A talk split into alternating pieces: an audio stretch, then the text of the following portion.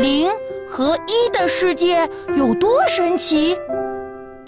六、七、八、九、十，哎呦，借我几根手指。嗯，我要写字，不借。那我就只能用脚趾了。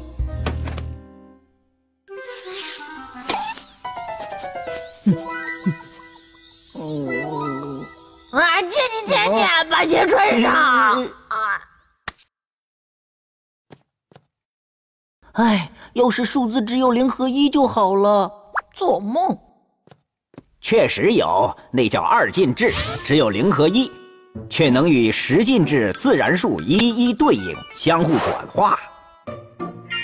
二进制逢一进位，十进制是逢九进位。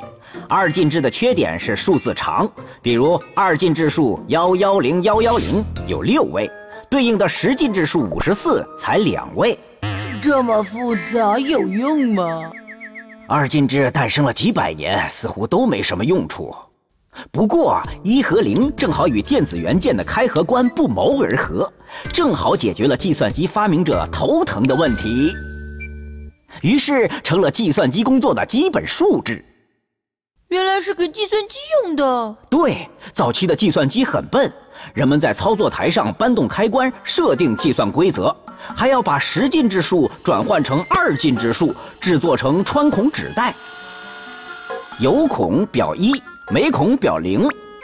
计算机吞下并识别纸袋后，才开始计算，最后再把表示结果的穿孔纸袋吐出来，或是用一大排指示灯告诉人们答案。这些纸袋或指示灯都是用二进制表示的，还得再转换成十进制。呃，这么麻烦。即便如此，第一台计算机也比人工快上很多倍，能每秒执行五千次加法运算。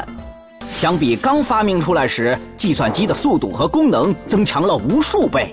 不过，它们的计算原理还是传统的二进制，普普通通的零和一仍然是计算机世界中最基本的元素。